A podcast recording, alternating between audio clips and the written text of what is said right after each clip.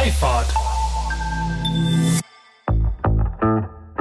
Und, und von dem, was halt eben vor der Haustür steht. Also das, das Angebot vor der Haustür entscheidet, wie ich unterwegs bin.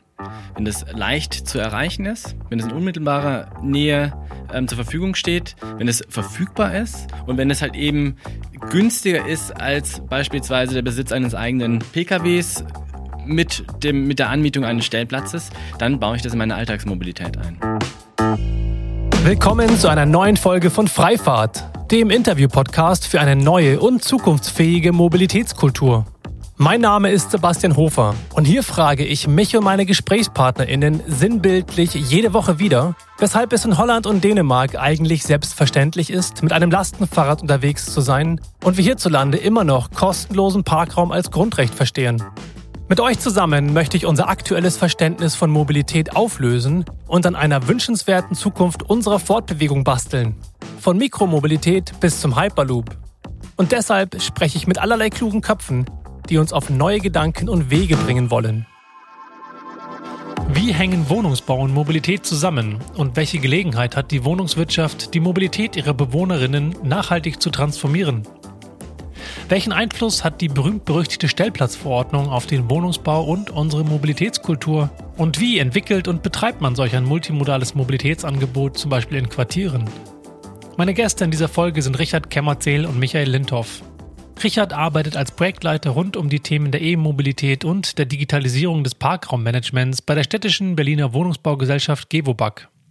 Auf der Suche nach einem Betreiber des eigenen elektrischen Carsharing-Angebots Spreeauto, welches unter anderem in den Neubauquartier Waterkant in Berlin-Spandau genutzt werden kann, ist er dann mit Michael, dem Geschäftsführer des E-Carsharing-Anbieters Mobile, in Kontakt gekommen. Ich habe direkt beide eingeladen, um auch beide Perspektiven auf diese Zusammenarbeit und die wichtigen Aspekte dieses Themas beleuchten zu können. Das Kerngeschäft der Wohnungswirtschaft sind der Bau und die Vermietung von Wohnungen und die Optimierung der Flächennutzung. Gleichzeitig beginnt Mobilität jeden Morgen vor der eigenen Haustür und endet letztlich auch genau dort. Es stellt sich also die Frage, wie das Wohnumfeld in Form attraktiver Angebote Einfluss nehmen kann auf ein anderes Mobilitätsverhalten. Bis heute werden auf Basis der kommunal geregelten unterschiedlichsten Stellplatzverordnungen für bis zu 40.000 Euro pro Stellplatz Parkplätze gebaut, welche glücklicherweise immer häufiger leer stehen. Es fehlt an dem geeigneten ordnungspolitischen Regelwerk für die Wohnungswirtschaft moderne multimodale Mobilitätskonzepte als Alternative dazu zu erarbeiten und auch umzusetzen. Außerdem ist es auch deutlich komplizierter, ohne Hilfe ein nutzerzentriert gestaltetes Angebot auf die Räder zu stellen, welches den BewohnerInnen im Alltag wirklich sämtliche Wege ermöglicht. In dieser Folge geht es ins Detail, denn statt theoretisch über PowerPoint-Konzepte zu reden, erklären Richard und Michael, wie genau sie das Angebot entwickelt haben und auch heute betreiben. Es gibt auf jeden Fall viel zu lernen und ich wünsche jetzt viel Freude beim Zuhören. Richard, Michael, schön, dass ihr die Zeit nehmt. Ähm, heute ein bisschen über Mobilität auf Quartieren, die Kombination aus Wohnungswirtschaft und äh, Carsharing zu sprechen, insbesondere Elektro-Carsharing. Und ich würde ganz gerne mit euch starten mit meinem Mobilitätsquartett. Ich stelle euch jeweils eine Frage und ihr antwortet jeweils und es gibt nichts zu gewinnen außer der Ehre. Aber es ist ein schöner Einstieg, würde ich sagen. also, erste Frage ist: Wie viel Leistung hat dein Auto? Ich habe kein Auto. Und auch mein Auto gibt es nicht, mein eigenes. Das ist sehr gut. Das ich bin Sharing-Anbieter. Ich ja. weiß, wo die Angebote verfügbar sind. Perfekt. Und wie viele Fahrräder habt ihr? Ich habe zwei Fahrräder, ein Rennrad und eins mit einem Schutzblech. Funktionsfähig nur eins. Was schätzt du, sind deine monatlichen Ausgaben für Mobilität? Also ich habe eine Monatskarte, die wird mir von meinem Arbeitgeber gestellt. Ähm, und ansonsten für Sharing-Angebote 20 bis 30 Euro. 20 bis 30 Euro pro Monat? Für den Nahverkehr. Klar, bin ich dann, äh, also Fernreisen ausgerechnet. Ähm, ist jetzt wegen Corona sowieso ein bisschen zu kurz gekommen. Aber mit der Bahncard 50 ist man da auch irgendwie günstiger unterwegs. Mhm. Also ich habe es ziemlich genau erfasst, auch meine Evolution hinsichtlich der Kosten. Ich liege aktuell bei etwa 600 Euro, wobei der große Teil Bahnfahrten sind. Und die nächste Frage, wie viele Bahnbonuspunkte habt ihr? Wenn wir schon dabei sind beim Bahnfahren und ja, Auf jeden Fall Komfortstatus und äh, die silberne Bahnkarte. genau, Top-Status, das liegt nah, wenn man viel Bahn fährt. Das stimmt, das liegt auf jeden Fall nahe. Mhm, an wie vielen Fahrraddemos in Berlin habt ihr vielleicht schon teilgenommen oder vielleicht auch außer, außerhalb von Berlin? Oh, Critical Mass ist auf jeden Fall ein Highlight jeden Monat. Ja, ich erinnere mich, wir waren mal zusammenfahren, weißt du? Ja, ja, ja. Ja, fahre ich ja jedes Mal sehr, sehr gerne mit. Mhm. Und natürlich die Sterntour, wo man die Möglichkeit hat, auf der Avus äh, mit dem Fahrrad zu fahren. Das ist auch ein Highlight. Na, ich wohne auf dem Land, ich habe noch keine bei mir erlebt. Wird Zeit, eine zu organisieren vielleicht? In der Tat. Also bei uns, ich wohne im Main-Taunus-Kreis, ist im Übrigen der Kreis mit der höchsten Fahrzeugdichte je 1000 Haushalte in Deutschland, ähm, ist das Radwegenetz ein erhebliches Thema. Und äh, vielleicht als Radfahrer wirst du es wissen, die ganzen Radrennfahrer trainieren mhm. da und haben keine Radwege. Die fahren alle auf der Straße. Also ist nicht ohne das Thema. Insofern wird es Zeit, ja. Wie viele Mobilitäts-Apps habt ihr auf dem Handy? Uh, ich habe die alle in einen Ordner gepackt, äh, dass es äh, eine, eine, gewisse Übersicht hat. Ähm, ja, boah, bestimmt 20, 25. Wahrscheinlich schon, ne? Würde ich auch sagen. Wie viel nutzt ihr so regelmäßig? Ist ja dann meistens eine etwas andere Größenordnung. Mhm. Also. Fünf bis zehn. Ich sag mal, ähm, rein aus betrieblichen Gründen, weil wir auch viel benchmarken mit anderen Plattformen und deren Möglichkeiten und Fähigkeiten, ähm, würde ich das trennen. Ich nutze alle Apps regelmäßig im Monat- oder sechs Wochen Rhythmus, ähm, aber Nutzer als Anwender des dahinterstehenden Mobilitätsangebots ein Drittel vielleicht, also vielleicht zehn. Zehn sind auf jeden Fall schon relativ viel. Und dann wäre die letzte Frage: Wie viele Carsharing-Anbieter gibt es in Berlin? Uh, gute Frage. Free-Floating oder stationär? Sowohl als auch. Zwei Hände voll. Ja, ein bisschen über. Ich glaube, zwölf sind es, ohne Ach. zu wissen, ob es noch genossenschaftlich ganz kleine eigene Lösungen gibt, die so gar nicht publik werden. Das ist immer ein Thema. Das genau. stellt man manchmal fest, wenn man in Quartiere geht. Ganz genau, ja, das habe ich auch. Ich habe elf gezählt, aber es kann gut sein, dass es tatsächlich genau dann vielleicht zwölf oder noch ein paar mehr sind. Aber es finde ich viel. Ich war erstaunt. Ja. Eine ganze Menge Anbieter in Berlin, die sich hier tummeln. Schön. Prima, dann wollte ich mit der ersten Frage stellen. Ihr arbeitet ja zusammen ähm, an dem sogenannten Projekt äh, der Waterkant ähm, etwas außerhalb von Berlin in Spandau. Ähm, stellt euch mal vor, ähm, oder vielleicht Richard, du, stell dir vor, du bist auf einer Infoveranstaltung für dieses Quartier in Spandau und wirst gefragt, wenn ich dorthin ziehe, brauche ich noch mein eigenes Auto. Was antwortest du? Ich würde antworten, dass wir es dort geschafft haben, in einer Randlage ein multimodales Mobilitätsangebot in Betrieb zu nehmen. Das ist dort bereits verfügbar und äh, äh, befindet sich in der zukünftigen, im zukünftigen Herzen des ganzen Quartiers, bestehend aus Carsharing, bestehend aus E-Rollern, bestehend aus E-Scootern, ähm, in einer Anbindung an den ÖPNV, da ist die nächste Station anderthalb Kilometer entfernt, und einem erhöhten Bustakt. Das heißt, nein, man braucht in der Waterkant eigentlich kein Fahrzeug. Das heißt, Sie können, aber Sie müssen nicht. Warum ähm, seid ihr nicht so weit gegangen, dass ihr von Anfang an gesagt habt, okay, wenn ihr dahin zieht, braucht ihr kein eigenes Auto mehr?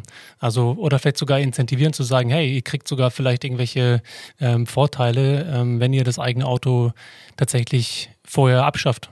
Ist das zu progressiv für die heutige Zeit noch, wenn man bedenkt, dass es eben noch ja im Bau ist? Ja, also ich würde sagen, ähm, da, da wollen wir hinkommen. Aber für die Wohnungswirtschaft äh, ist es ähm, zur aktuellen Zeit sehr, sehr progressiv, im, in Randbezirken überhaupt mit so einem niedrigen Stellplatzschlüssel zu bauen. Ähm, und ähm, ich meine, die Erfahrungen, die wir jetzt gemacht haben, beschäftigen uns ähm, intensiv mit dem Thema seit 2018, ähm, zeigen uns, dass wir ganz viel angefangen haben, über Pilotierungen uns dem Thema genähert haben ähm, und dass es äh, auch nicht so einfach ist, wie man sich das vorstellt. Wieso? Was ist daran so nicht so einfach? Ähm, da hängt immer ein Rattenschwanz dran. Also die Sachen äh, sehen auf einer PowerPoint-Folie sehr, sehr einfach aus. Dann wird mal hier eine Mobilitätsstation hingepflanzt und äh, dann wird gesagt, naja, wir brauchen jetzt hier mal zehn, zehn Carsharing-Fahrzeugen, um so ein großes Quartier zu versorgen. Wenn es dann in die vertragliche Gestaltung geht, wenn es in die Flächenbewirtschaftungsthemen geht, ähm, dann äh, hängen da Themen dran, die halt eben dem eigentlichen Kerngeschäft der Gebobag, und zwar der optimalen Flächenbewirtschaftung, jetzt äh, nicht widersprechen, aber die auf jeden Fall neu sind. Dann auf jeden Fall neu, ja. Darüber wollen wir heute auch sprechen. Und vielleicht an euch beide gerichtet die Frage, wenn wir jetzt uns ein bisschen vorspulen und wir sind jetzt 2030 und ihr steht auf einer Veranstaltung, wo ihr eingeladen worden seid, über dieses Projekt zu sprechen, über eure Zusammenarbeit, jetzt beispielsweise an dem Waterkant-Quartier in Spandau. Was erzählt ihr über dieses Projekt? Was, wie seid ihr dorthin gekommen? Äh, was hat sich bis dahin getan? Was sind Erfolgsfaktoren? Was sozusagen, worauf freut ihr euch, wo ihr rückwirkend darüber sprechen können wollt? Es war gut, mit dem Projekt 2020 gestartet zu sein, weil es heute einfach nicht mehr äh, wegzudenken ist, dass die Wohnungswelt und die Mobilitätswelt eng zusammengehören und gemeinsam gedacht und gelebt werden müssen. Und wie seid ihr hingekommen? Was sind sozusagen die, die drei, man will ja meistens in solchen Vorträgen immer so diese drei äh, Learnings äh, hören. Ähm, war eine konsequente Begleitung des Projekts. Also wirklich von der Machbarkeitsstudie ähm, bis hin zum ersten Bauabschnitt, bis hin zur Eröffnung des Yelby Hubs, bis hin äh, hoffentlich äh, zu einer Skalierung der, der Mobilitätsangebote dort. Und Offenheit, Transparenz, Kommunikation, im Übrigen auch über die vielleicht noch nicht eingetretenen Erfolge, um sie zu Erfolgen zu machen. Ja, wir mussten, mussten die Mobilitätsanbieter ganz schön überzeugen, den Schritt mit uns zu machen. Und ähm, tatsächlich halt eben ähm, als eines der ersten kommunale Quartiere mit einer DGNB-Vorzertifizierung. Wählen wir ein gelungenes Beispiel dafür, dass halt eben Ideen, die mal auf einer Folie äh, gezeichnet wurden, tatsächlich in die Realität umgesetzt wurden, mit allen äh, Hemmnissen und Schwierigkeiten und Binnenkämpfen, die es braucht. Aber am Ende tolles Quartier. Lass doch mal darüber sprechen, wie Mobilität für euch an solchen Quartieren aussieht. Also ähm, wie kann man sich vorstellen, wie ein Mobilitätskonzept aussehen muss, dass Menschen sich anders fortbewegen, als sie es aktuell tun, auf Basis eines Pkw-Platzes vor der Tür oder in der Tiefgarage, was ja Status quo eher ist? Ähm, ich würde das so beantworten, dass es rein nutzerzentriert definiert wird, wie Mobilität aussehen muss, weil jeder Nutzer, jede Nutzerin definiert und beschreibt seine Mobilität anders. Und allein die Aufforderung, das mal zu beschreiben, schafft eigentlich erst das Bewusstsein, welche Art von Mobilität, welche Medien und in welcher Häufigkeit brauche ich diese Mobilitätslösung. Ähm, wir selber als Anbieter reiner Elektrofahrzeuge haben das jahrelang in der Diskussion der Reichweiten erlebt. Und wenn man dann mal wirklich es schafft, darüber zu diskutieren, brauchst du diese Reichweiten? Wie sieht deine tägliche Mobilität aus? Die Fahrt zur Arbeit hin und zurück, zweimal 20 Kilometer, eine Einkaufsfahrt, eine Freizeitfahrt. Ähm, das haben auch die Autos vor sieben Jahren schon geschafft. Das, es war kein wirkliches Ausschlusskriterium. Und die heutige Diskussion verlagert sich schon ein bisschen mehr in Richtung auch Ladeinfrastruktur. Aber was ich sagen will in Bezug auf Wohnen, Wohnen ist einer der Originärpunkte des Mobilitätsverhaltens. So wie die Arbeitsstätte der zweite Originärpunkt ist. Aber Wohnen dominiert das. Und deswegen ist auch für uns als Mobilitätsanbieter ähm, die enge Partnerschaft zu, ähm, Wohn zur Wohnungswirtschaft, zu den Anbietern extrem relevant für die Entwicklung solcher Zukunftskonzepte. Wohnen leitet Mobilität, weil es ist ein Originärpunkt, ein entscheidender Originärpunkt alle Gewohnheiten gehen von, von Wohnen, Familie aus. Und das beeinflusst auch natürlich das Mobilitätsverhalten. Und, und von dem, was halt eben vor der Haustür steht. Also das, das genau. Angebot vor der Haustür entscheidet, wie ich unterwegs bin. Wenn das leicht zu erreichen ist, wenn es in unmittelbarer Nähe ähm, zur Verfügung steht, wenn es verfügbar ist und wenn es halt eben günstiger ist als beispielsweise der Besitz eines eigenen PKWs, mit, dem, mit der Anmietung eines Stellplatzes, dann baue ich das in meine Alltagsmobilität ein. Völlig klar. Und jetzt gucken wir mal in so Quartiere wie jetzt das Waterkant oder Lincoln in Darmstadt oder Prinz Eugen in München oder Stellwerk ähm, 60 in Köln. Gibt es ja verschiedene Beispiele, die es unterschiedlich machen. Du sprichst davon, was muss vor der Tür stehen. Wie radikal sozusagen kann man sein in Zukunft, um eben auch sozusagen umzuerziehen, dass eben nicht das Auto dann doch irgendwie vor der Tür stehen kann und damit das genutzt wird? Also wir wollen nicht umerziehen, sondern ähm, wir sind äh, Wohnungswirtschaft und ich meine, die Investitionen, die wir halt eben heute tätig, die müssen halt in 40, 50, 60 Jahren immer noch Bestand haben. Aktuell haben wir einen krassen Mietermarkt, also im Moment kann man wirklich so ziemlich alles vermieten, aber das heißt ja nicht, dass es so bleibt. Das heißt, wir müssen eine gute Balance finden, dass halt eben die Objekte, die wir jetzt bauen, auch bei einem geänderten Mietermarkt immer noch attraktiv sind. Und dann sind wir in der Waterkant in der Randlage und da ist halt eben auch davon auszugehen, dass der ein oder andere, der halt eben in der Randlage wohnt, auf jeden Fall auf ein Fahrzeug angewiesen ist. Aber sprechen wir halt eben über das zweite Fahrzeug. Also wenn wir unsere, unsere Mieter halt eben, wenn wir ein, ein attraktives Angebot dort zur Verfügung stellen, dass halt eben ein Mieter tatsächlich mit einem Fahrzeug auskommt oder im besten Fall mit keinem, dann sind wir schon sehr weit, haben wir schon sehr viel gewonnen. Ist das das Ziel, dass man sozusagen das Zweitfahrzeug erstmal abschafft und ähm, damit Schritt für Schritt ähm, ja, Veränderungen erreicht? Na, es ist ja kein Geheimnis, dass die Statistiken ausweisen, dass 90 Prozent aller PKWs zur gleichen Zeit stehen und nicht genutzt werden. Also wirklich eher Stehzeuge sind als Fahrzeuge. Und wir müssen mal den Aspekt Flächenverzehr reinnehmen. Und das führt dann wieder zur Wohnungswirtschaft. Beispiel, du hast es genannt, Lincoln-Siedlung. Ähm, da ist viel Grünfläche, weil man ganz wenig Parkraum braucht, weil das Sharing-Konzept angenommen wurde, wird und wurde, äh, weil die Leute es auch wussten vor dem Bezug, dass es das geben wird. Die haben ihren Zweitwagen gar nicht mehr mitgenommen. Das heißt, sozusagen an der Stelle war die Kommunikation vorab einfach Teil des Konzeptes und hat dementsprechend dieses Klientel angezogen?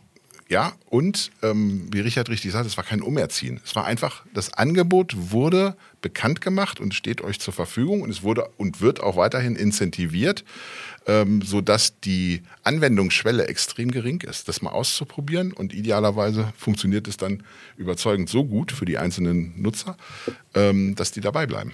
Und das ähm, beweist auch das Spreeauto, es beweisen eigentlich die Konzepte. Es liegt natürlich in der Kommunikation und dann in der Überzeugung der einfachen und verlässlichen Anwendung. Das ist dann Anbietersache, das ist unsere Sache. Kann man so weit gehen, dass eigentlich die MieterInnen, die Interessentinnen für solche Quartiere doch weiter sind, als man landläufig sagen würde? Im Sinne von, naja, eigentlich muss man etwas bauen, was weiterhin zukunftsfähig ist und somit müssen wir irgendwie mindestens, keine Ahnung, 06, 07, 08 Stellplatzschlüssel vorhalten, äh, weil wir sicher gehen wollen, dass sie weiterhin vermietet werden. Aber sind die, würdet ihr sagen, aus eurer Erfahrung, dass die Menschen eigentlich schon weiter sind und williger sind, jenseits eines privaten PKWs irgendwo wohnen zu können? Hängt wiederum von dem Angebot ab, mit dem halt eben die Menschen vor Ort rechnen können. Ich glaube, wenn wir mal auf dieses äh, Jahr der Zäsur in unser aller Leben zurückblicken, Stichwort Pandemie, hat die Bewusstseinsschärfung überall in der Gesellschaft bereits zugenommen ähm, weil auch die eigene Mobilität zwangsweise teilweise anders erlebt wurde und auch überdacht wird, wurde und wird. Ähm, insofern würde ich die Frage bejahen. Heute ist ein großes Bewusstsein schon da für die verschiedenen Mobilitätsangebote, insbesondere für das, was fehlt. Also der Schrei nach, schafft man ein Angebot her. Das merken die Kommunen, das merken die Wohnungsbauanbieter, das merken die Unternehmen. Die, das Arbeitsleben verändert sich. Der gesamte Mobilitätssektor ist direkt davon betroffen. Und ich glaube, keiner wagt eine wirkliche Prognose zu sagen. Das vorhin nach 2030 gesagt. Ich finde schon sehr gewagt, 2025 prognostizieren zu wollen ähm, auch weil natürlich die rechtlichen Rahmenbedingungen geschaffen werden müssen. Ähm, wie sieht die Mobilität dann aus? Aber sie wird sich durch das Bewusstsein der Gesellschaft auch für mehr Umweltschutz, für weniger Flächenverzehr, aber auch für den, die eigene Brieftasche. Was bleibt am Ende des Monats über, weil ich es nicht mehr für Mobilität ausgeben muss, weil ich ganz andere Lösungen gefunden habe. Und wenn es der eigene Fußweg ist, ähm, das ist, glaube ich, gut in Gang gekommen jetzt. Also das äh, finde ich auch. Also ich meine, der, der Markt ist ja so dynamisch. Also ich meine, vor acht Jahren, als ich äh, das erste Mal äh, beruflich Fuß gefasst habe, da wurde gerade ähm, ähm, Multicity pilotiert. Das war im Rahmen eines großen Förderprojektes. Das war super schick. Das war was Besonderes, wenn man mit einem äh, Free-Floating E-Car-Sharing unterwegs war. Ich glaube, mittlerweile ist es das Normalste der Welt, dass ich mir einen V-Share aufmache, um, um äh, kurz von A nach B zu kommen. Das ist nur die Frage, bin ich im entsprechenden Operationsgebiet des Anbieters oder nicht? Wollt ihr einfach mal einordnen, wie ihr dazu kamt, dass ihr zusammenarbeitet, dass diese Kooperation stattfindet, jetzt zwischen euch? Natürlich ist Jelvi noch mit an Bord. Was interessant wäre, einfach mal die Erfahrung, wie kam es dazu, dass ihr jetzt an diesem ähm, Punkt seid, dass tatsächlich, dass wir ein betriebsfähiges Konzept hier äh, nutzen können, auf der, auf der Straße sozusagen als Bewohnerin in, im, im Hafen, äh, in, nicht in einer Hafen City, wir sind hier in der Waterkant. Wir verfolgen tatsächlich das oberste Ziel und das ist günstigen Wohnraum schaffen für die Stadt Berlin. Und das sollen wir halt eben möglichst schnell machen und möglichst in, in großem Maße. Und dabei sollen wir die Klimaschutzziele des Senates ähm, mit, mit unterstützen und das Thema Smart City in irgendeiner Art und Weise ähm, befördern. Und genau das tun wir, indem wir uns halt eben mit dem Thema Mobilität auseinandersetzen und zwar sehr, sehr frühzeitig, ähm, weil es bei Smart City vor allem um den Punkt geht, Vernetzung. Und dadurch, dass wir uns halt eben auf den Präsentiersteller stehen und sagen, liebe Mobilitätsanbieter, können wir mit euch gemeinsam was machen? Liebe BVG, können wir mit euch was gemeinsam machen? Das ist unser Interesse, dass unsere Mieter halt eben sehr, sehr gut von A nach B, klimafreundlich von A nach B kommen. Dann kommen wir halt eben auch dieser sozialen Verantwortung äh, werden wir auch der sozialen Verantwortung gerecht, die wir gegenüber unseren Mietern haben, die halt eben nicht die High-Income-Leute sind, sondern in der Regel ähm, äh, für 6,50 Euro pro Quadratmeter leben. Das war also quasi der, der Aufhänger zu sagen, wir wollen zusammenarbeiten, um der sozialen Verantwortung nachzukommen und Mobilität neu zu gestalten? Naja, ich meine, wie schaffen wir günstigen Wohnraum? Indem wir günstiger bauen. Und günstiger bauen können wir, indem wir halt eben nicht so viel Verkehrsinfrastruktur schaffen. die Tiefgarage, der Stellplatz in der Tiefgarage, vor allem in der, in der, im zweiten Stock, kostet in der Errichtung 30.000 bis 40.000 Euro beim Berliner Boden. Wenn ich mir dieses Geld einspare, beziehungsweise dafür halt eben Mobilitätsangebote fördere in meinem Quartier, dann trage ich dazu bei, dass halt eben die Bewohner tatsächlich nachhaltiger und klimafreundlicher unterwegs sind. Und gerade bei Neubau macht man das so früh bekannt, dass auch nur die Leute dahin ziehen, die das Angebot annehmen. Und die, die Opposition sind, ihr habt gesagt, ihr wollt nicht umerziehen, die müssen es ja nicht annehmen. Die müssen also auch nicht dahin ziehen, weil es für die eigenen drei Autos aus der Sammlung keine Parkplätze gibt. Ja. Selbstselektion into Treatment. Werden dann diese 30.000, 40.000 ähm, Euro, von denen du gesprochen hast, dann sozusagen direkt reinvestiert in alternative Mobilitätskonzepte oder ist es dann im Prinzip nur ein Anteil von dem Geld, was dann neu investiert wird? Das wird nicht direkt äh, reinvestiert, aber ähm, natürlich hat man im Hinterkopf, ähm, dass das Geld nicht ausgegeben wird. Am Ende geht es einfach nur darum, attraktive und funktionale Quartiere zu schaffen.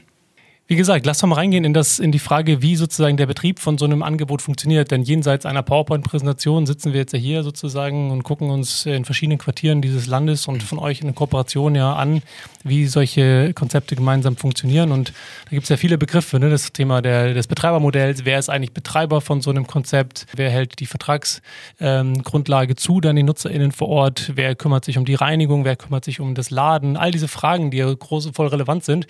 Wenn man mal jenseits des Theoretischen wirklich mal reingeht. Könnt ihr darüber ein bisschen was erzählen? Gerne. Also unser Anspruch als Mobilitätsdienstleister ist, äh, jeder das, was er kann und ähm, das idealerweise auch vertraglich so vereinbart, weil es der jeweils andere Partner oder die jeweils anderen Partner auch genauso wollen.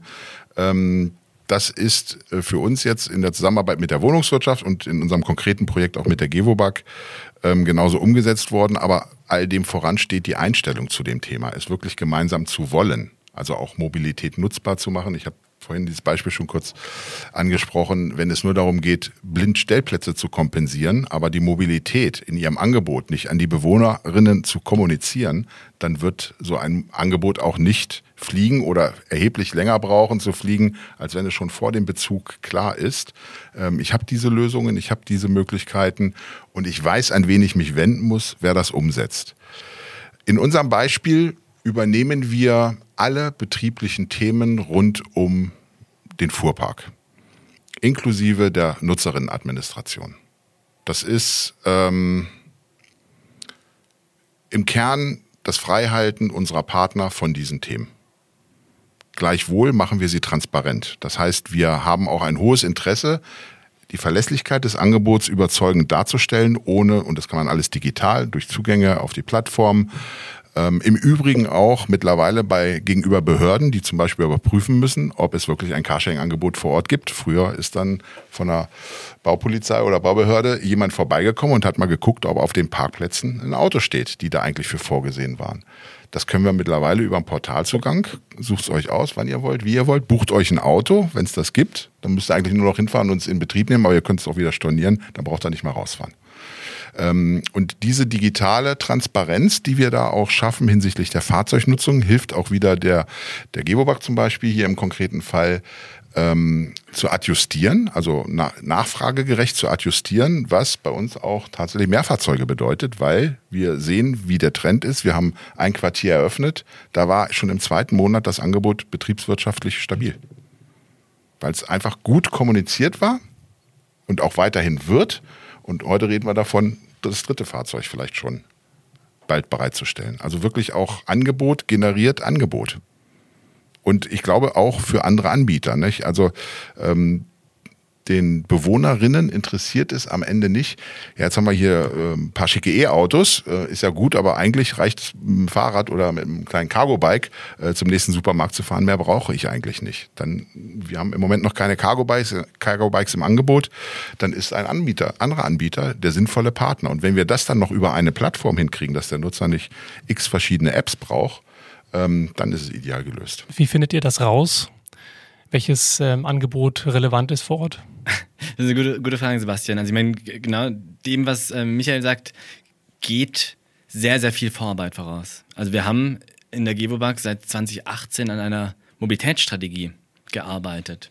äh, eine Mobilitätsstrategie, wo wir uns dezidiert ähm, die Handlungsfelder Parken, Laden und Teilen angeschaut haben und uns halt eben selbst ähm, gefragt haben, wie, welche Rolle wollen wir in diesen Handlungsfeldern spielen? Also wir haben zuerst mal auch unsere Kunden befragt, haben gesagt, was, was, was, wie seid ihr denn unterwegs, was, was, wollt ihr? Wir haben unsere Parkplätze angeschaut, haben halt eben äh, analysiert, wo liegen die, welche Nutzungspotenziale haben die, ähm, haben das Thema Laden angeschaut, weil wir wissen, dass die Elektromobilität einen Hochlauf bekommt. Wir haben eine eigene Energietochter. Das ist natürlich die Frage, ist es potenziell ein Geschäftsfeld für uns? Und das Thema Sharing. Ähm, nicht nur, weil es potenziell auch ein Geschäftsfeld für uns ähm, ist, sondern auch, weil es eine Anforderung ist. Aus, aus Quartiersentwicklungssicht, überall dort, wo wir in die Nachverdichtung gehen oder überall, wo wir in, die Neu, in den Neubau gehen, kann halt eben ein Carsharing-Baustein wirklich ein wichtiges Element sein für eine Quartiersentwicklung. Aber heißt das dann konkret, dass es tatsächlich eine Art von eigenes Geschäftsfeld ist, ein eigenes Vertical sozusagen, zu sagen, wir betreiben Mobilität an unseren Standort? Also das ist genau das, was wir in der Strategie ähm, untersucht haben, über Marktgespräche, Make, Buy or Cooperate. Und es ähm, gibt sich halt eben für die unterschiedlichen Handlungsfelder, ergeben sich da unterschiedliche Lösungen. Also ich meine, Parken liegt bei uns. Das machen wir seit jeher. Also machen wir das auch weiterhin selbst. Ähm, beim Sharing haben wir festgestellt, nee, ich meine, wir als Wohnungswirtschaft werden nicht auf einen Schlag Mobilitätsdienstleister, äh, leasen selbst die Flotte, sagen unseren Hausmeistern, äh, bitte könnt ihr die Fahrzeuge reinigen. Das würde uns total überfordern. Und äh, da haben wir tatsächlich den ähm, Pfad eingeschlagen, Corporate haben dann äh, gesagt, wir nähern uns dem Thema auch über Pilotierung. Also wir sagen nicht, wir statten alle Quartiere auf einen Schlag mit Carsharing-Angeboten aus, sondern wir müssen das auch selbst mal antesten für uns. Wo funktioniert es und wie funktioniert es? Wir haben dann zwei ähm, Quartiere ausgeschrieben ähm, und ähm, haben dann äh, mit äh, Mobilier tatsächlich auch ein Modell gefunden, ein kooperatives Geschäftsmodell, was halt eben auch unseren Interessen entspricht. Dass wir halt eben sagen, Kerngeschäft liegt bei Mobilier. Mobilier, das ist der technische Betrieb. Wir können ähm, die White-Label-Lösung nutzen, um halt eben unseren Mietern das tatsächlich als unser Angebot zu präsentieren. Und ganz wichtig, die Open Book äh, Policy, dass wir halt eben in den ersten zwei Jahren Einblick bekommen, wie das Angebot genutzt wird. Und wie sieht das aus mit Integration in Monatsmiete? Ist das ein Thema bei euch? Ähm, ist leider nicht, nicht, nicht möglich. Ist nicht möglich, warum? Also haben, haben wir uns, haben wir uns äh, angeschaut, weil man ähm, die, weil man ein Mobilitätsangebot nicht ohne weiteres einfach in die Nebenkosten mit einbringen kann. Kannst du da das erklären, woran das liegt? Weil grundsätzlich würde man ja davon ausgehen, sämtliche versteckten Kosten, so ne, wie auch bei einem privaten Pkw, hat man enorm viele versteckte Kosten, die man im Monat nicht sieht, die ja dazu führen, dass man es gerne nutzt, weil man glaubt, es wäre so günstig. Es wäre doch toll, wenn es in der Monatsmiete enthalten ist, dass man einfach sagt, naja, ich konsumiere halt Mobilität im Sinne von eines Budgets, ähnlich wie ich halt Wasser und Strom und Müllabfuhr sozusagen als Teil dieses, dieses äh, Services wahrnehme. Ja, ähm, Nee, also können wir nicht machen, sondern wir haben es jetzt einfach gelöst. Eine attraktive Tarifierung dass wir halt eben sagen, hey, die Stunde kostet 4 Euro, kommt mit ein paar freien Kilometern, Tag kostet 40 Euro. Ähm, das ist für uns der gangbare Weg. Und Alternativangebote dazu? Also wir haben ja schon über Lastenfahrräder gesprochen, ähm, E-Scooter, Fahrräder, was es sonst noch alles noch gibt. In so einem fußläufigen Quartier sind häufig auch Transportgelegenheiten wichtig, damit man, wenn das, das Auto nicht direkt vor der Tür stehen darf, irgendwie seine Einkäufe oder die, die Reisetasche dann doch nach Hause transportieren kann. Wie geht ihr denn damit um? Habt ihr da auch solche Partner wie Mobile? Also da haben wir auf jeden Fall ganz viele Gespräche. Ähm, und ähm, über die Yelby-Station ähm, hoffen wir, dass halt eben mehr Partner sich den von Yelby anschließen und die Yelby-Stationen befinden sich mittlerweile auf vier Flächen in unseren Quartieren ähm, und somit haben quasi unsere Mieter dann auch direkten Zugang zu diesen Angeboten. Letztendlich ist es aber doch wieder verrückt, ne? wenn man mal guckt auf dem, dem Querschnitt von jetzt Waterkant, wenn ich mir das mal anguckt vor Ort, wo auch dann die Jelbi-Station ist, die ist sozusagen zentral, wenn es alles fertig ist, ist sie dann zentral verortet. Ähm, gleichzeitig ist sie ähm, und eignet sich sicherlich für Carsharing, dass man halt ein paar hundert Meter hingeht und das nutzt. Auf der anderen Seite widerspricht sie eigentlich der Nutzung von Mikromobilität, dann doch so weit gehen zu wollen. Das heißt, letztendlich müsste man doch wieder dann Mikro-Jelbi-Punkte, die ja auch existieren von Jelbi grundsätzlich als Konzept. Wie geht ihr denn damit um? Also um da wiederum Mobilität auch zu vereinfachen im Alltäglichen? Also wir haben, wir haben die, wir haben die Micro-Hubs über die äh, Yelby-Punkte. Und zwar liegt unter der Waterkant ein weiterer großer Bestand von uns mit 6000 Wohnungseinheiten. Und über diesen Bestand verteilt sind äh, Yelby-Punkte die sich ähm, zum sicheren Abstellen von den E-Scootern eignen. Und es gibt eine weitere Mobilitätsstation, die in unmittelbarer Nähe dann zur U7, also zur U-Bahn, äh, läuft, die stadteinwärts äh, nach Berlin geht, ähm, um halt eben dort quasi die Vernetzung zwischen unserem Wohngebiet und dem ÖPNV zu haben, ähm, schienengebundener ÖPNV, ähm, um halt eben tatsächlich da, ähm, wie soll ich sagen, äh, die letzte Meile abbilden zu können. Aber Hand aufs Herz, ist es dann doch nicht, also es wirkt so, oder mein Eindruck ist es, vielleicht ist es auch eine Hypothese, die wir diskutieren können, ist dann doch eigentlich, dass das Thema Auto in so einem, in so einem Neubau, Quartier, Quartiersmobilitätskonzept, doch das Thema Auto und sei es auch Elektromobilität, doch eigentlich immer noch das Wichtigste ist. Würde ich mit dem heutigen Bewusstsein auch in der Gesellschaft stark verneinen, weil Multimodalität ist in die Köpfe der Menschen gekommen. Das Auto steht vor der eigenen Tür und ich kann alle meine Wege und wenn es nur zu dem Bäcker 300 Meter weiter ist, mit meinem Auto machen und muss über nichts anderes nachdenken. Das ist glaube ich, vorbei oder hört jetzt auf. Und dass ich dann einen Roller nehme, um zur Mobilitätsstation zu fahren, die 600 Meter weit weg ist, das erleben wir insbesondere in den kleineren Kommunen, wo wir ein öffentliches Carsharing-Angebot als eigener Anbieter anbieten. Wir gehen bewusst nicht in die großen Städte, wo es unglaublich viel Mobilitätsangebot äh, gibt, dann braucht es nicht noch einen weiteren Player, einen kleinen Player und insbesondere schon gar nicht einen stationsbasierten äh, Anbieter, weil das Free Floating so dominiert. Das ist in den Kommunen ganz anders. Da sind 600 Meter bis zur S-Bahn bei denjenigen, die die S-Bahn genutzt haben, nie ein Thema gewesen. Aber seit der Pandemie wo viele dann auch gar nicht mehr ihre Arbeitswege, ihre gewohnte Mobilitätsroutine ähm, fahren mussten, ist das Angebot alternativer Angebote und auch des Umsteigens von einem Angebot zum anderen, weil es nahtlos funktioniert, lebendig geworden. Und deswegen glaube ich, werden auch in Quartieren zukünftig diese multimodalen Lösungen wesentlicher Treiber des Angebots sein. Multimodalität. Das heißt, Carsharing ist quasi so eine Übergangstechnologie, dass man sagt, naja gut, man geht auf Basis dessen, was wir alle gewohnt sind, führt man jetzt Carsharing ein, reduziert das sukzessive bis zu einem Mittel, Mittel also bis zu einem Mindestmaß hat nachher dann pro, weiß ich nicht, 30 ein Wohneinheiten ein Fahrzeug oder sowas, wo die, die geteilt werden, wie es ja heute ja auch in manchen Projekten dann tatsächlich Status quo ist. Du hast ja selber davon gesprochen, in manchen Kommunen hast du dann ein, zwei, drei Autos, die sind irgendwie genossenschaftlich teilweise organisiert oder eben von euch bereitgestellt für wiederum irgendeinen Verein oder eine Genossenschaft. Ist das sozusagen dann dann der eigentlich die Vision, auf die wir hinarbeiten? Also auch hier im Berliner Beispiel mit der Gewobag, Genossenschaften, ähm, diejenigen, die uns beauftragen, bezeichnen wir als Partner. Weil unsere Kunden und Kundinnen sind die Nutzer und Nutzerinnen der Fahrzeuge und auf die kommt es an. Und ein Partner ist es deshalb, weil wir gemeinsam dafür sorgen, dass es möglichst viele davon auf unseren Fahrzeugen gibt, damit auch die ökologische und auch die ökonomische Komponente gut erfüllt wird. Und insofern ist für uns auch, und so haben wir auch zusammengefunden, letztlich war es dann eine Ausschreibung, äh, an der wir bereit waren teilzunehmen äh, und wir auch glücklicherweise gewonnen haben. Aber wir haben zusammengefunden, weil die Einstellung stimmte. Es genau so zu sehen. Es bedarf Partner. Und das sehen wir auch wettbewerbsübergreifend. Für uns sind andere Carsharer keine Konkurrenten, sondern wir ergänzen uns in unseren Angeboten und mit breiterer Verfügbarkeit schafft man höhere Akzeptanz. Wenn du darfst ein Thema nicht vergessen, Sebastian, du fragst jetzt die ganze Zeit, oh, könnt ihr nicht noch mehr machen und äh, könnt ihr nicht noch radikaler sein und noch mehr Angebote schaffen? Quatsch, das ist überhaupt nicht das, was ich. Doch. ich meine, du darfst nicht vergessen, am Ende ist die Wohnungswirtschaft, also ist das Kerngeschäft der Wohnungswirtschaft, ist die Vermietung von Wohnungen.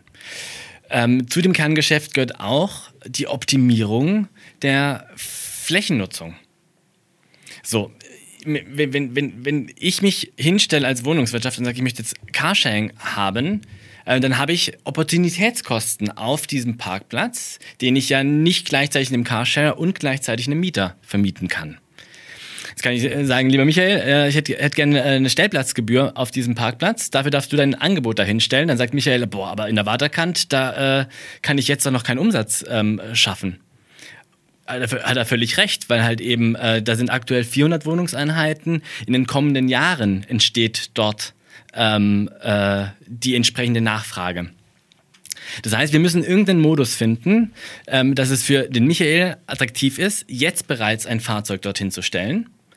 Ähm, und wir müssen tatsächlich, ja, wie soll ich sagen, äh, an, Anreize schaffen, dass, dass das Fahrzeug dann in einem Jahr auch noch dort steht. Ähm, also es ist wirklich ein, ein, ein Geben und Nehmen. weil, glaube ich, nur gemeinsam können wir halt eben dafür sorgen, dass halt eben dort, wie soll ich sagen, ein neuer Markt für neue Mobilitätsangebote ähm, entsteht, von dem am Ende beide profitieren. Wir, Gewobag, Michael als Mobilitätsdienstleister, aber am Ende vor allem halt eben unsere Bewohner und Bewohnerinnen.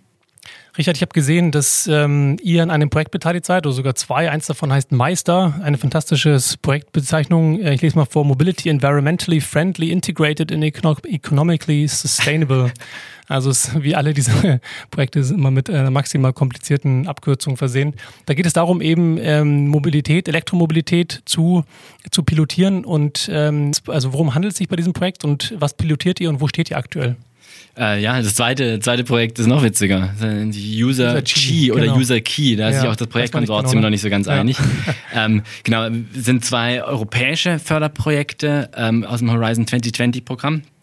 Ähm, und bietet uns als Geberbug einfach die Möglichkeit, hier mit Manpower uns diesem Thema zu stellen. Also ich habe es im Gespräch ein paar Mal gesagt, unser Kerngeschäft ist das Vermieten von Wohnen. Ähm, und dass wir uns halt eben mit einem Rand Thema, was aber trotzdem unmittelbare Auswirkungen auf das Wohnen hat, äh, ist ungewöhnlich und ist aber halt eben auch über solche Förderprojekte ähm, zu leisten. Ähm, ganz konkret, wir pilotieren E-Car-Sharing as a Housing Service. Also genau den Versuch, den wir halt eben an, an den Standorten in unseren Quartieren machen, dass wir halt eben äh, mit E-Carsharing, mit Mobile, ähm, unseren Mietern und Mieterinnen Carsharing anbieten das pilotieren wir dort und haben halt eben die Möglichkeit, auch über den Open Book Ansatz, dann ähm, immer wieder reinzuschauen, zu gucken, wird das akzeptiert? Was, was, was, welche Begleitmaßnahmen müssen wir äh, fahren wir? Wie wirkt sich aus, wenn wir das Angebot über unsere Social Media Kanäle bewerben? Äh, kriegen wir mehr Nutzer ins System, wenn wir in die, in die Bauzäune auf das Angebot hinweisen und wie wirkt sich wie wirkt sich äh, wie wirken sich äh, Gutscheinaktionen aus, die wir halt eben mit Postkarten bei den Mieterinnen einwerfen. Und gibt es schon Antworten auf die vielen Fragen, die du gestellt hast? ähm, ja, also ich meine, das Angebot läuft seit äh, August. Wir sehen eine steigende Nutzung des Angebotes trotz Corona. Ich bin sehr, sehr gespannt, wenn äh, die locker, also wenn die Lockerungen hoffentlich bald kommen, ähm, bin ich sehr, sehr gespannt, ob man das dann auch unmittelbar in der Nutzung aussieht. Aber wir haben tatsächlich ähm, 170 Mieterinnen, die äh, angemeldet sind auf dem Angebot und äh, ja, sind, sind gespannt, wie das weitergeht. Das heißt, die, die Zielgrößen, die ihr messt, sind im Prinzip die Akzeptanz, also die Häufigkeit der, der, der Ausleihe pro Tag, pro Monat, pro Woche oder was ist eure Zielgröße, die ihr messt? Ähm, korrekt, ja. genau. Dann natürlich die gefahrenen Kilometer, die gefahrenen Kilometer umgewandelt äh, in eingespartes CO2, was wir natürlich reporten. Du hast von 170 NutzerInnen gesprochen. Sind das sozusagen 170 Menschen, die grundsätzlich das äh, Carsharing-Angebot dort nutzen oder sind das 170 Menschen, die bei diesem Pilotprojekt teilnehmen? Ähm, nee, das sind einfach 170 äh, Haushalte, die das Angebot nutzen, in ihre tägliche Alltagsmobilität eingebaut haben. Wie viele Fahrzeuge sind das nochmal gleich? Also sind vier Fahrzeuge mhm. in zwei Quartieren plus die Spreeauto-Angebote auf den Yelby-Stationen. Äh, und an den Yelby-Stationen haben wir vier Stück auf unseren Flächen. Ähm, das Förderprojekt geht noch ein bisschen weiter natürlich. Können wir uns über das Förderprojekt ganz intensiv mit dem Thema Ladeinfrastruktur, Elektromobilität auseinandersetzen. Wie gehen wir um, wenn unsere Mieter zukünftig E-Fahrzeuge haben? Welche Ladeservices können wir denen anbieten? Ähm, das Thema dreht sich auch um die um das Zusammendenken von digitalem Parkraummanagement und Ladeinfrastruktur. Das heißt, können wir die öffentliche Ladeinfrastruktur erweitern, indem wir halt eben Ladeinfrastruktur auf unseren Flächen für die Öffentlichkeit öffnen? Sehr gute Frage, auf jeden Fall. Ähm, genau, und so, so, sehen wir uns halt eben tatsächlich einfach als landeseigenes Unternehmen hier repräsentativ für Berlin und wollen einfach ähm, in diesen Fördervorhaben oder mit diesen Fördervorhaben insgesamt die Elektromobilität in Berlin stärken. Interessant finde ich tatsächlich auch in dem Kontext, wie, ähm, ja, wie zögerlich BewohnerInnen gegenüber Elektromobilität sind. Sowohl sozusagen der Antrieb an sich als auch das Laden. Gibt es da, sind das Fragen, die ihr auch da klärt in dem Kontext? Klar, also wobei das eigentlich für uns gar nicht in Frage kam, dass wir da jetzt äh, ein konventionelles Carsharing-Angebot pilotiert hätten. Ich glaube, äh, das ist einfach nicht mehr äh, angemessen. Das ist nicht mehr in seiner Zeit. Ja. Und auch einer der Treiber, warum wir zusammengefunden haben. Denn wir bieten es nur elektrisch an. Und das war vielleicht, als wir 2015 gestartet sind, von vielen noch als viel zu früh angedacht, weil es gab Reichweiten, die so um 80 bis 100 Kilometer je gängigem verfügbarem E-Fahrzeug damals lagen. Wir haben es dann auch überwiegend in Industrieanlagen, Industrieparks und Flughäfen als betriebliche Carsharing-Lösung angeboten. Das ist unser Ursprung gewesen. Aber ähm, ich hatte es vorhin schon mal gesagt, das Reichweitenthema ist auch in breiten Teilen der Gesellschaft kein Thema mehr. Ähm, das zweite Thema, was jetzt so vorgeholt wird, wird aus meiner Sicht auch extrem gut angegangen, gerade nämlich das Thema, wo kann ich denn laden? Ja, idealerweise da, wo dein Auto am meisten steht, nämlich am Arbeitsplatz oder zu Hause. Und die Förderung von den Wallboxen im nicht öffentlichen Bereich, die die Bundesregierung aufgelegt hat, jetzt zum, dritt, äh, zum zweiten Mal Fördermittel nachgelegt wird, mit enormen Zuspruch angenommen, um auch dieses Thema, diese Barriere im Kopf oder vielleicht auch echte Barriere zu lösen. Ähm, Elektromobilität ist jetzt nicht zuletzt auch durch, ich sag mal, gestärktes ökologisches Bewusstsein ähm, während der Pandemie, aber auch aufgrund der wirklich vorhandenen tatsächlichen Einsicht, wir haben ein Klimaproblem und sind eigentlich viel zu spät äh, dabei, es zu lösen, ähm, ist nicht mehr wegzudenken. Denn Elektromobilität ist aus meiner Sicht die ideale Antriebslösung für 85 Prozent der Mobilität, die wir haben, nämlich Nahmobilität. Das ganze Thema Ladeinfrastruktur auf Mieterseite ist halt für uns ja mega herausfordernd. Also wir haben 70.000 Wohnungen im Bestand. Mhm. Ähm, und im Bestand ist es schön, dass die Wallbox gefördert wird, aber die ganze Leistungs- und Leitungsinfrastruktur dahinter, die halt eben notwendig ist, Lademanagement, alles. reicht aber an vielen Stellen auch nicht aus. Also das ist halt eben, sind alles reine Investitionskosten, die wir zu tragen haben, weil halt eben die Gebäude teilweise in den 70er Jahren entstanden sind. Da haben wir zwei Steckdosen in einer Wohnung. Ja, wenn du da halt eben ankommst äh, mit einem Starkstromverbraucher, kannst du dir vorstellen, wie auch das umliegende Netz geschaffen ist. Genau, also wir, wir, wir kriegen tatsächlich vereinzelt Mieteranfragen und die Frage ist natürlich, wie gehen wir damit um? Ähm, der Mieter, die Anfragen hinsichtlich Wallboxes. Genau, hinsichtlich Lademöglichkeiten an ihrem Stellplatz. Ähm, ich meine, es wurde das GEIG verabschiedet.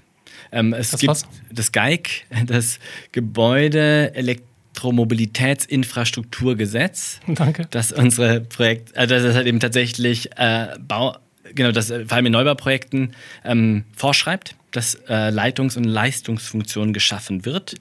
Viel spannender ist aber ähm, ein anderes Gesetz, und zwar die Änderung im Miet- und WEG-Recht, Paragraph 554 BGB, ähm, woraufhin der Mieter einen erleichterten Anspruch hat, dass ihm sein Vermieter Ladeinfrastruktur gestattet.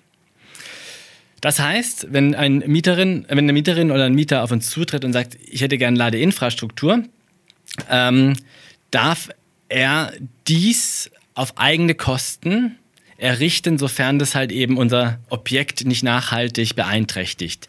Jetzt sagen wir als äh, Bestandshalter, äh, ist eine Katastrophe. Wenn, äh, wenn jeder Mieter mit seiner eigenen Lösung ankommt, dann haben wir einen totalen Wildwuchs in unserer Tiefgarage. Und was machen wir denn, wenn der Hausanschluss ähm, die Leistungskapazität für den ersten vorhält, aber nicht für den zweiten? Äh, wer zahlt denn äh, die Erweiterung des Hausanschlusses und die ganze äh, Wanddurchbrüche und halt eben die ganzen Dinge, die halt eben tatsächlich eigentlich gemacht werden müssten, um alle versorgen zu können? Und da ähm, ist der Gesetzesgeber erstmal ähm, sehr, sehr unspezifisch.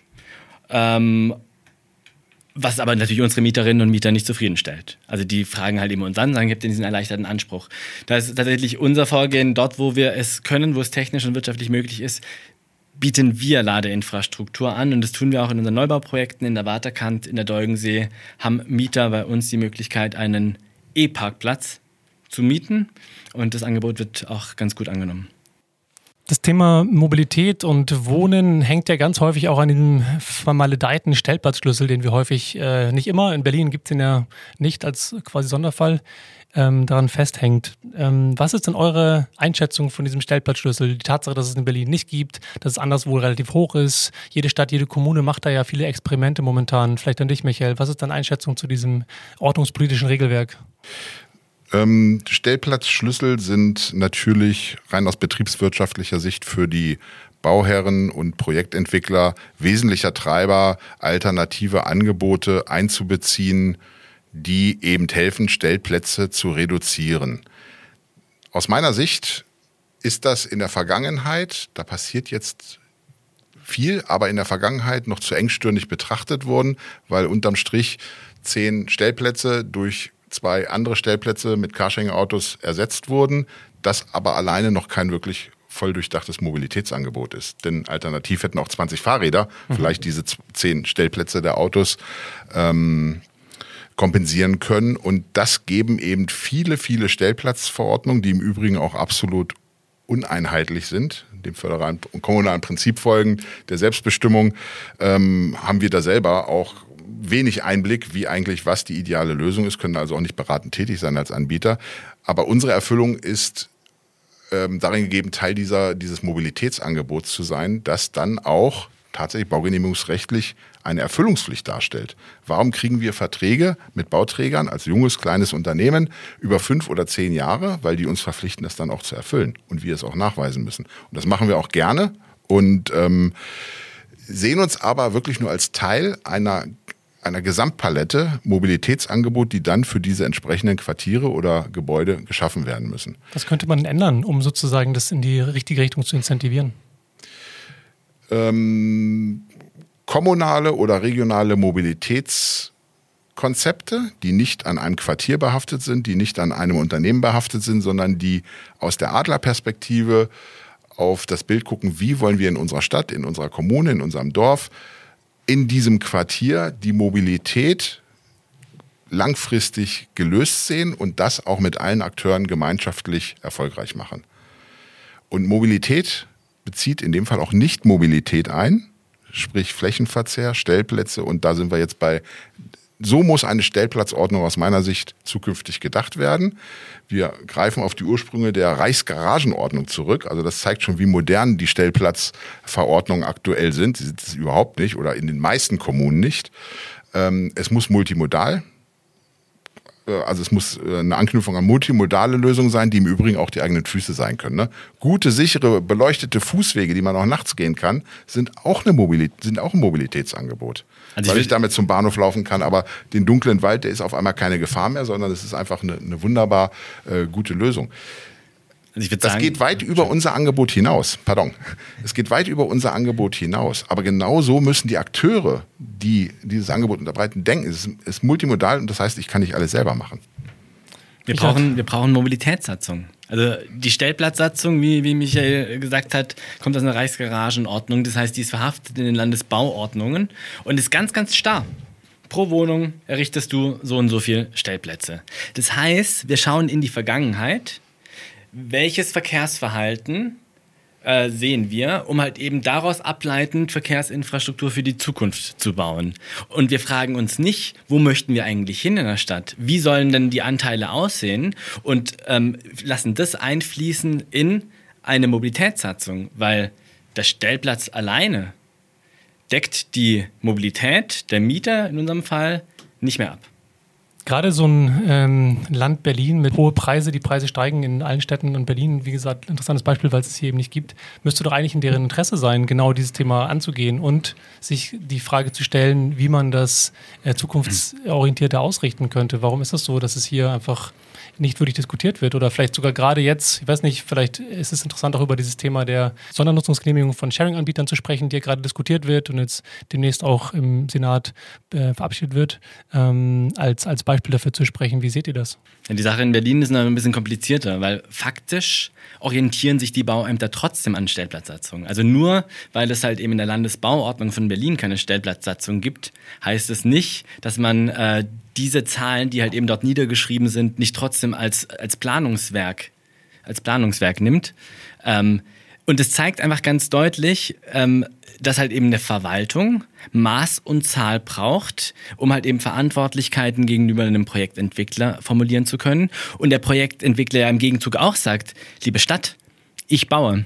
Mobilität ist dein Hoheitsgebiet. Gib mir Maß und Zahl und ich erfülle dir hoffentlich, was du von mir, was du von mir möchtest.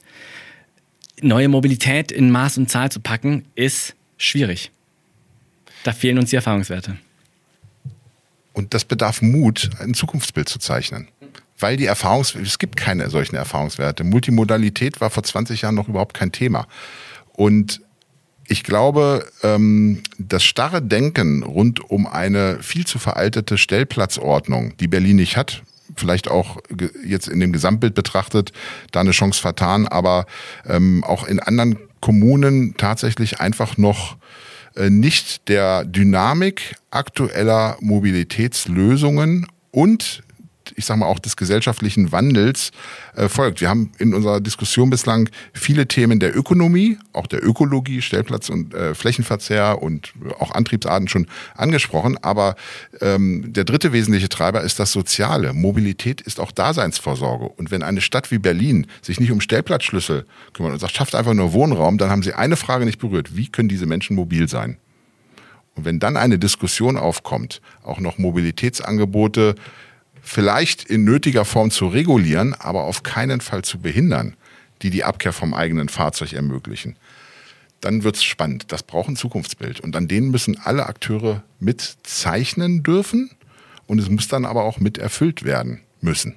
Und gleichzeitig klingt es für mich so, als wäre es auch gar nicht so einfach, wirklich voraussehen zu können, wie tatsächlich diese maximal individuelle, multimodale Mobilität im Alltag abbildbar ist. Bei einem Pkw kann man relativ einfach sagen, da wohnen so und so viele Menschen in der Wohnung, die haben statistisch gesehen so und so viele Pkws und deswegen sehen wir das vor. Und deswegen gibt es davon äh, dafür irgendwelche äh, Berechnungsmodelle, die überzeugend, überzeugender sind aktuell als das, was wir kennen?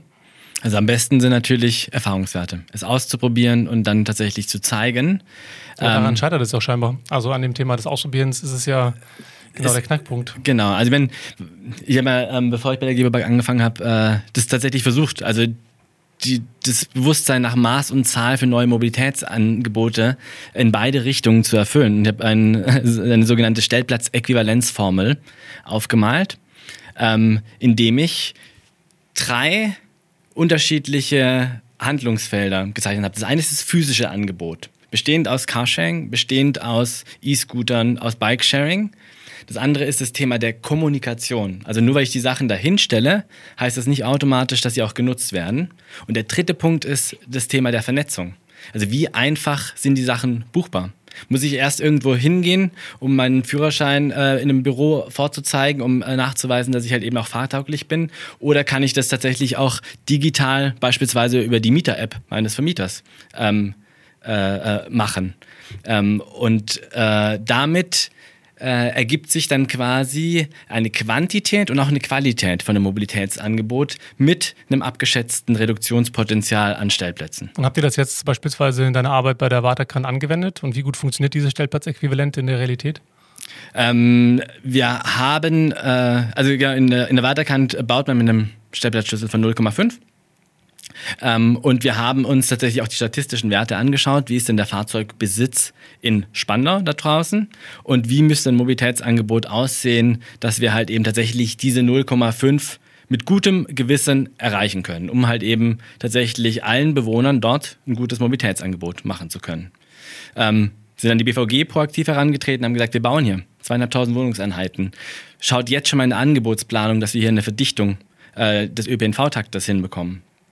Ähm, mit äh, Yelby haben wir tatsächlich ähm, nicht nur Carsharing dort bereitgestellt, sondern wirklich ein multimodales Mobilitätsangebot bereitgestellt, ähm, was halt eben auch ähm, E-Roller und ähm, E-Scooter ähm, beinhaltet. wir sind immer noch auf der Suche. Also wenn jemand zu uns kommt und sagt, hey, ich habe äh, ein Lastenfahrrad und das stelle ich euch hin und ich habe Lust, mit euch das zu pilotieren, wir sind dafür völlig offen, haben wir sogar Lust drauf. Und der, der, wichtige Punkt der, der, der ähm, Kommunikation, jeder Mieter, der bei uns einzieht in der Waterkant, kriegt zum Einzug eine Mobilitätsbroschüre. Da sind alle Angebote aufgelistet, da steht ganz genau drin, wie er sich halt eben dafür registriert. Und zukünftig kriegen die Bewohner dann ein Mobilitätsguthaben von 50 Euro, mit dem sie halt eben die unterschiedlichen Angebote der Yelby-Plattform ausprobieren können. Ich greife nochmal das Wort Scheitern von Mobilitätsangeboten oder äh, Stellplatzschlüsselkompensation auch von dir. Ähm, ich glaube tatsächlich, Scheitern ähm, ist das falsche Wort. Die Nichtakzeptanz neu geschaffener Mobilitätsangebote ähm, sollte alle Akteure dazu treiben, neu zu denken, wie sie denn akzeptiert werden.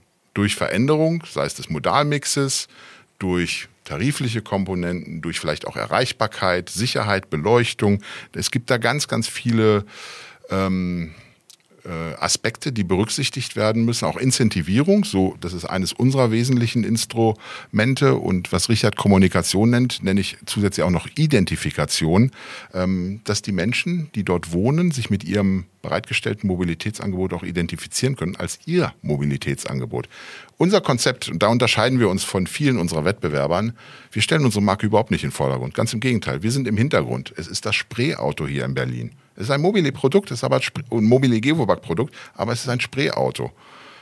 In anderen Quartieren, Lincoln Mobil, mein Lincoln Mobil, das ist alles, hat alles was mit Nutzeridentifikation zu tun.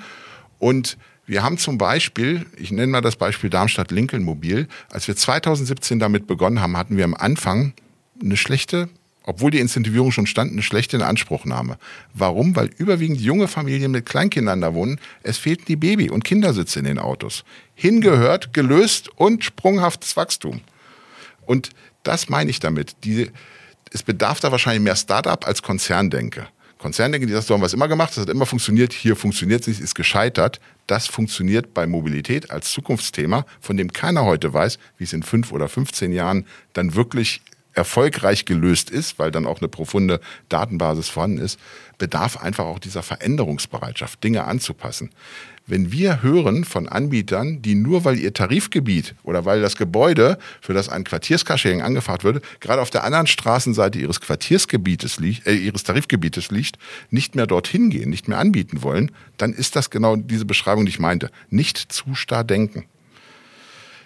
Wir erleben auch, und das haben auch Städte wie Frankfurt zum Beispiel erlebt, dass nur die Forderung eines Carsharing-Angebots zur Kompensation von Stellplatzschlüsseln, um auf das Thema zurückzukommen, äh, allein nicht ausreicht. Es muss auch sinnvoll angewandt werden. Da sind dann also Free Floater reingegangen und dann war das Auto weg aus der Garage.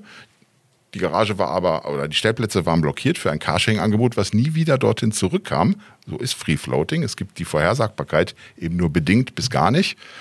Ähm, und die Straße war zugestellt draußen, wild zugeparkt, weil es zu wenig Garagenplätze gab, weil ja die Carsharing-Autos nicht da standen. Es funktioniert nur mit stationsgebundenen Angeboten, mit der Verlässlichkeit, dass das Angebot dort auch immer wieder verfügbar gemacht wird. Und das sind so die Dinge, die in diese Lernkurve aller beteiligten Akteure, kommunaler Entscheidungsträger, Bauherren, Immobilienbetreiber, Nutzer, Nutzerinnen, ansässige Unternehmen, wichtiger Aspekt, die mit einzubinden in das Mobilitätsangebot, ähm, dass das alles zusammenkommt, zusammengeführt und auch gut moderiert wird. Vielen Dank auf jeden Fall für diese Einführung in die Komplexität dieses, dieses Zusammenspiels. Ich glaube, das ist ganz spannend, das auch nochmal so zu hören und zu verstehen, ähm, wie, ja, wie mannigfaltig das ist, da voranzukommen. Und ähm, mir kam gerade spontan die Frage auf, bei all diesen Quartieren, die es mittlerweile so gibt, die vielleicht im deutschen, europäischen Umfeld existieren, in welchem würdet ihr heute hinziehen wollen? Also ich würde in ein Quartier ziehen, das in sich kein Autoverkehr mehr hat also idealerweise endet die Zufahrt an, der, an den Quartiersaußengaragenstellplätzen für diejenigen, die ein Auto brauchen, inklusive Carsharing. Und alles, was im Quartier stattfindet, ist idealerweise durch gute, lebensgerechte Fuß-, Rad- oder äh, Zweiradwege ähm, ähm, ausgebaut und auch verfügbar. Handkarren, du hast, äh, wir haben vorhin verschiedene Beispiele gehabt, Handkarren auch, um mal größere Einkäufe dann bis vor die Wohnungstür zu kriegen, gehören sicherlich dazu. Vielleicht auch ein, ein eigener Quartiersdienst, der genau diese ich will es nicht letzte Meile nennen, soweit muss es nicht sein, aber der die letzten Meter vom Parkplatz, äh, vom, vom Logistikdepot bis in die Wohnung auch hilft mit zu überbrücken. Das ist, das, das, es darf keine Barriere geben in den Köpfen der Menschen, solche Angebote zu akzeptieren. Und so sieht für mich auch nicht nur ein ideales Quartier, sondern sogar eine ideale Stadt aus. Also ich komme ja aus, aus Freiburg und äh, deswegen liebe ich das Vauban. Ähm, also der, der Grundgedanke, dass halt eben der Weg zum eigenen Auto länger ist als der Weg zur nächsten äh, Bushaltestelle beziehungsweise zum nächsten Sharing-Angebot. Dieser Grundgedanke implementiert in einem Quartier finde ich sehr, sehr, sehr attraktiv ähm, weil das wirklich Mobilitätsverhalten ändert.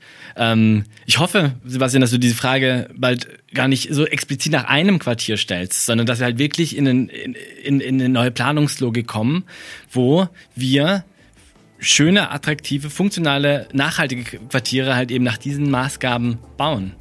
Dass halt eben das Fahrzeug, das eigene Fahrzeug nicht mehr direkt vor der Tür steht, wir es aber auch nicht verbieten müssen, aber halt eben es ergänzen um viele weitere Mobilitätsangebote, sodass der Mieter am Ende oder Mieterin am Ende entscheiden kann, brauche ich ein Fahrzeug oder kriege ich meine Mobilität auch nicht günstiger.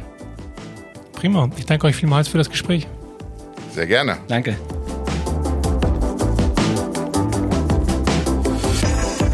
Schön, dass du heute mal wieder reingehört hast bei Freifahrt. Und in der nächsten Folge in zwei Wochen spreche ich übrigens mit Enrico Hove, einem Experten rund um das Thema Mikromobilität und unter anderem bekannt von mopedsharing.com, wo er sein gebündeltes Wissen in Form von Reports und Analysen teilt. Ich finde, rechtzeitig zum Sommer passt das Thema Moped-Sharing hervorragend. Außerdem sind Elektromopeds nach dem Fahrrad mein persönliches Lieblingsvehikel. Und wenn das für dich interessant klingt, freue ich mich, wenn du dann mal wieder reinhörst. Und wenn dir die Folge gefallen hat, dann freue ich mich wie immer natürlich auch über deine Unterstützung. Am einfachsten geht das, wenn du bei Spotify oder in deiner Podcast-App auf Abonnieren klickst und natürlich auch mit ein paar Sternchen und einem Kommentar bei Apple Podcasts. Außerdem freue ich mich, wenn du diesen Podcast fleißig weiterempfiehlst. Wenn du Kontakt aufnehmen möchtest, findest du mich bei LinkedIn, Instagram oder Twitter unter dem Namen Freifahrt. Das war es für heute mit Freifahrt. Mein Name ist Sebastian Hofer und ich freue mich, wenn du in der nächsten Folge wieder reinhörst und sage gute Fahrt und lass die Haare wehen.